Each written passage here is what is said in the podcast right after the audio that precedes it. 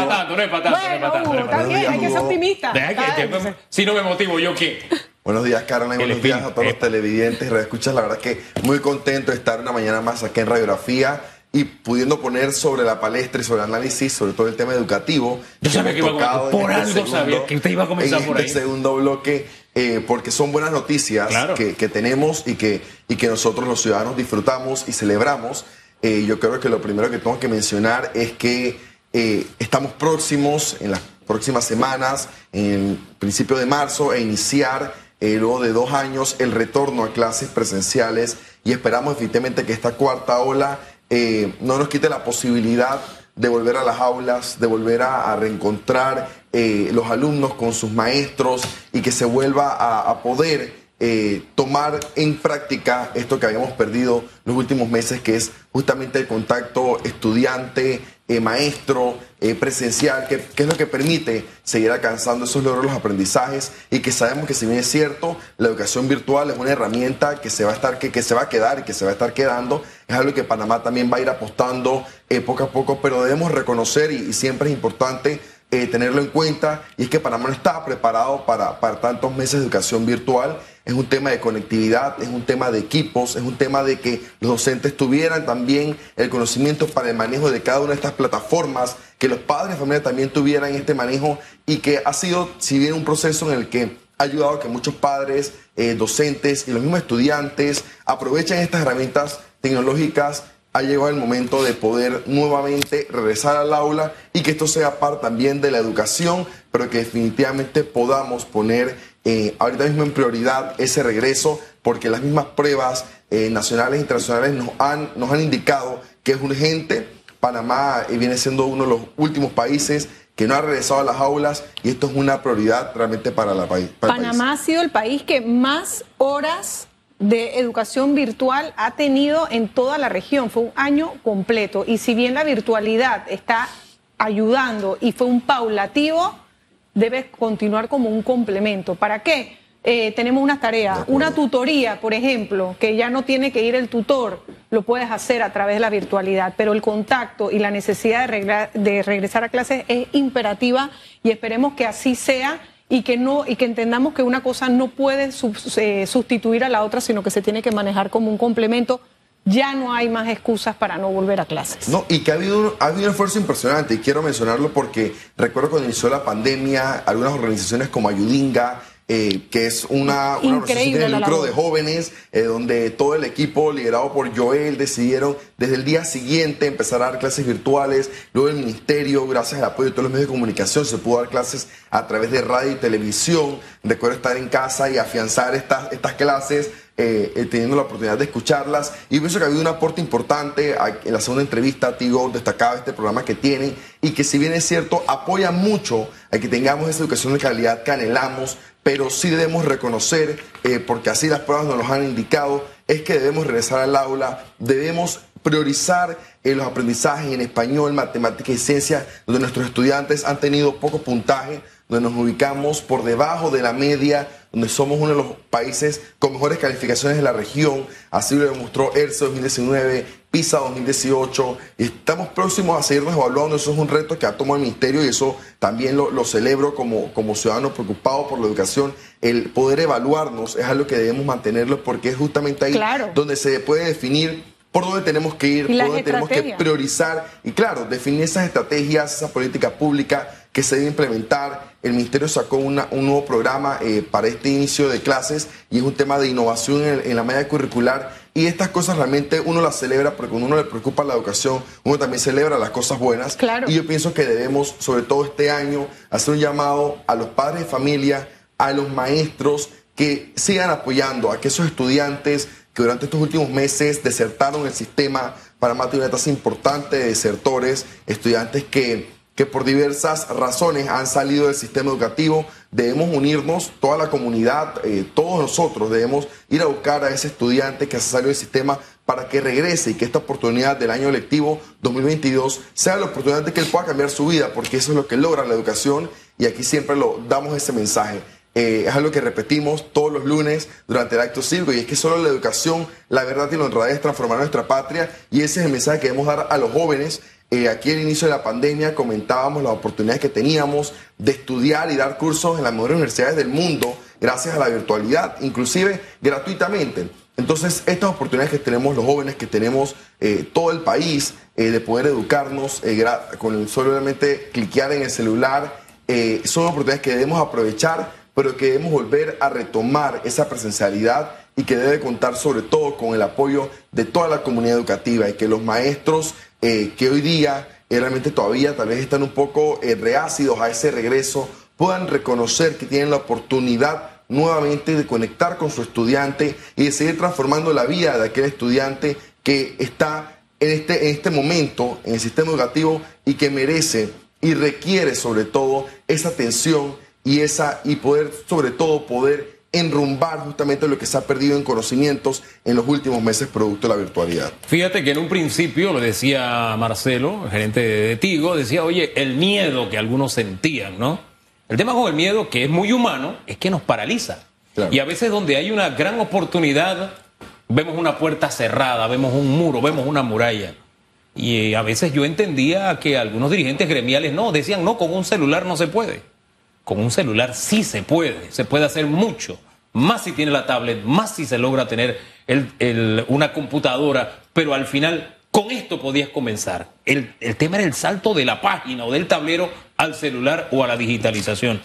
Y se han atrevido y se sigue abriendo el horizonte. Y eso a mí me parece maravilloso. El tema es aprovecharlo. El miedo ha ido cayendo y siento que mm, la dirigencia docente de alguna forma, algunos, no todos, muchos dirigentes docentes se están quedando solos con ese discurso porque más y más docentes se van sumando al uso de la herramienta. No, y, las mismas estadísticas nos lo dicen. Había antes de la pandemia, si acaso unos 2.000 docentes con usuarios en las plataformas tecnológicas como Teams. Eh, después de haber iniciado todo el tema de la virtualidad, superaba los 30.000 docentes que habían eh, ya ingresado en este mundo de, de, la virtualidad y este mundo de poder tener justamente las herramientas aptas. Sabemos que por WhatsApp nos enseña, pero yo sí creo que es un mensaje claro que debemos dejar, Hugo, y es que la tecnología jamás va a reemplazar la figura del docente. Claro. El docente siempre eh, va a tener que liderar justamente el conocimiento y, en una época como esta, en la que la tecnología, los niños lo tienen tan al alcance, es fundamental el rol del docente porque justamente quien guía ese camino y quien puede decir qué contenido tiene que ver, justamente guiar al estudiante, cuál página le puede recomendar, dónde puede encontrar un conocimiento eh, y justamente que no caiga en la desinformación eh, en lo que el estudiante puede acceder, sino que sea ese acompañamiento. Y yo creo que una de las cosas que más me gustó justamente de esta conversación que tuvimos con Marcelo Benítez es que Maestros Conectados va más allá de simplemente entrenar a las personas a cómo utilizar las herramientas para educar, sino que tiene todo este componente de eh, psicopedagogía, de cómo puedo hacer para que eh, un joven o un niño, que su déficit de atención es mucho menor que un adulto, se pueda mantener conectado, cómo puedo guiarlo hacia eh, tener una clase un poco más divertida, más estimuladora. Yo creo que eso es algo bien importante que juega un papel fundamental, porque si bien para nosotros los adultos, y a mí me pasaba, yo tenía una reunión de Zoom por más de una hora y media y me estaba volviendo loca. Estos niños estaban seis, siete horas conectados y estamos hablando de niños cuya capacidad de atención es mucho menor. Llegó un momento en el que simplemente se desconectaban y también estaban en el Zoom, pero no estaban realmente prestando atención, no estaban adquiriendo los conocimientos y por eso justamente la, la, necesidad de, de, que nos urge volver a las aulas, eh, volver a la presencialidad con todas las medidas de bioseguridad. Ojalá tengamos una tasa mucho más alta de vacunación para el mes de marzo que inician las clases, pero definitivamente no podemos seguir postergando esto porque estamos afectando realmente eh, es la vida y el conocimiento de los estudiantes. Hay estudios, por ejemplo, que se realizaron en Brasil, que solo 10 meses eh, de haber suspendido las clases representó un retroceso de casi 10 años en los aprendizajes. Entonces, todas estas, todas estas, eh, esta información que podemos tener al alcance de nuestra mano es justamente lo que debemos tomar en cuenta para priorizar este retorno y para también priorizar en los aprendizajes que se han perdido durante los meses para que realmente puedan los docentes hacer una pequeña nivelación para que puedan acompañar a sus estudiantes reconociendo que han sido meses muy, meses muy difíciles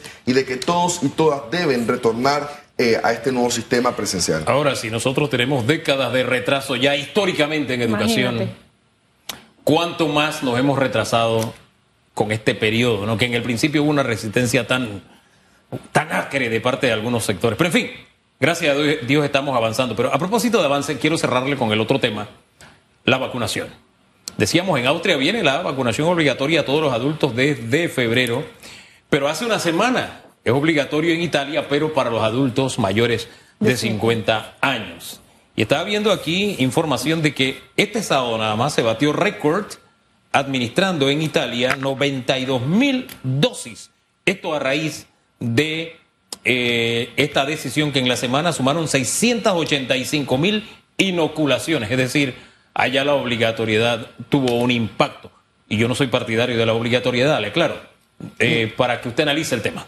Yo, yo tampoco soy partidario de, de, la obligatoriedad de la vacuna, sin embargo creo que debe ser el Ministerio de Salud mucho más fuerte con mensajes eh, eh, a la población y que pueda justamente seguir educándonos de la importancia de la vacuna. Yo pienso que lo más rico de la ciencia es que la evidencia está ahí, está a nuestro alcance y de que el Ministerio de Salud tiene la oportunidad en este momento de demostrar con cifras claras, tal como el análisis comparativo que tiene Ecoteo en su página, de las cifras de personas en cuidados intensivos vacunadas versus los no vacunados, nueve de cada diez personas que están justamente en cuidados intensivos son personas no vacunadas y estos mensajes, estos datos que nosotros compartimos en el programa tienen que llegar de mayor manera masivamente a la población eh, porque definitivamente es la oportunidad de justamente recapacitar y tal vez ese miedo, ese temor que se tiene, ¿qué pasa si me vacuno? No sé qué tiene la vacuna. Yo pienso que la, la, evidencia es clara y la ciencia nos ha dado la oportunidad de tener esta información al alcance de nuestra mano y debemos buscarla. Claro. Aquella persona que todavía tiene dudas acerca de la vacuna tiene la oportunidad de poder ver la cantidad de estudios que demuestran su eficacia las y las cifras hablan por sí solas. que hablan por sí solas a sí mismos. Así que yo, yo sí pienso que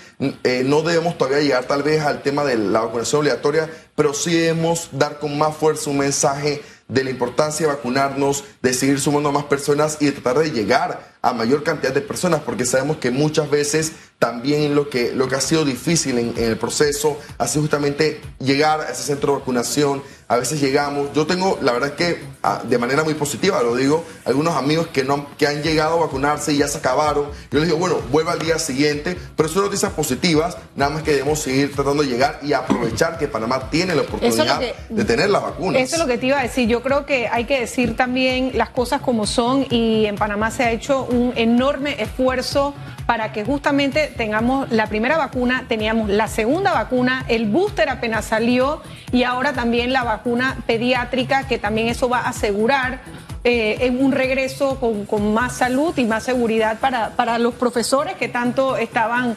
justamente eh, atemorizados de volver ya tienen vacunas ellos disponibles, tienen vacunas los niños. Yo creo que esto nos lleva ya a poder justamente mirar hacia adelante el tema, como bien lo decíamos, de la educación y aprovechar que eh, pues Panamá ha tenido estas vacunas oportunamente a tiempo y justamente apenas se aprobó la, la vacuna pediátrica la tuvimos rápidamente acá. Así mismo es. Es una oportunidad que hay que aprovechar y priorizar este retorno. Eh, no, quiero, no quiero irme sin dejar ese mensaje que hay un compromiso de toda la comunidad educativa y de que volvamos a poner en el centro al estudiante, que créame Hugo, y hay también estudios en Panamá que lo indican, créame que los estudiantes quieren regresar. Sí, claro. Sí, señor, sí, señor. El estudiante es el sujeto y objeto de la educación. No perdamos de vista eso. No es mi espacio de poder, no es el espacio político de otro. No, no, no es el estudiante. Pero en fin, gracias a don Jorge Isaac. Gracias. Gracias, gracias por estar con nosotros.